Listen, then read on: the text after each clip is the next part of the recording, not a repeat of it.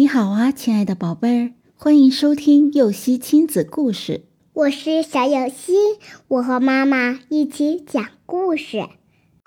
毛泽东读书的习惯。毛泽东非常喜欢读书，所看书种类和数量都很多。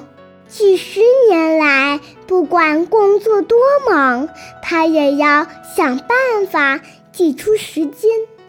哪怕是一分一秒，也要用来看书学习。他在中南海的故居，简直是一片书海。卧室的书架上，餐厅的饭桌上，还有办公桌上，到处都堆满了书。就连床上，除了留有一个人躺卧的位置。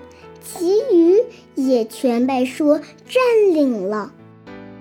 毛泽东在读书的过程中总结了一套自己的读书方法，大多数文章他都会仔细琢磨、认真研读，而且向来是不动笔墨不读书。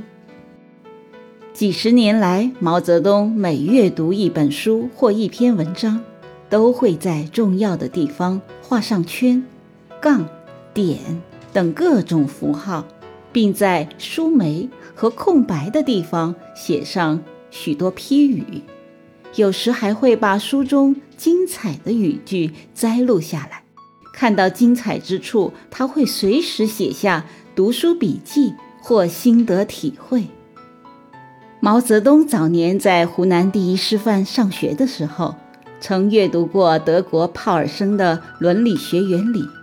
在十多万字的原著上，他用工整的小楷又写了一万两千多字的提要和批注。一部《昭明文选》，他就曾读过多次。他所批注的版本现存的就有三种，《共产党宣言》《资本论》《列宁选集》等等，他都曾反复研读过，并在许多章节和段落做出了批注和勾画。毛泽东在读书时，还会随时矫正书中的错别字，改正书中不恰当的标点符号。如果有人打开毛泽东阅读批注过的书籍，就会看到他是怎样不厌其烦地将书中的一个个错别字、明显点错的标点符号改正过来，又是怎样将一个个。漏掉的字一一添加上去的。很多宝贝儿读书只是看书中好玩有趣的故事，看得挺热闹的，却远远没达到读书的效果。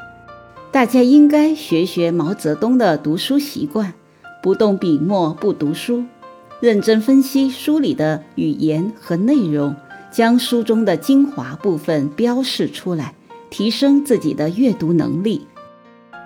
故事结束了，想听更多故事，赶紧订阅“游戏亲子故事”吧。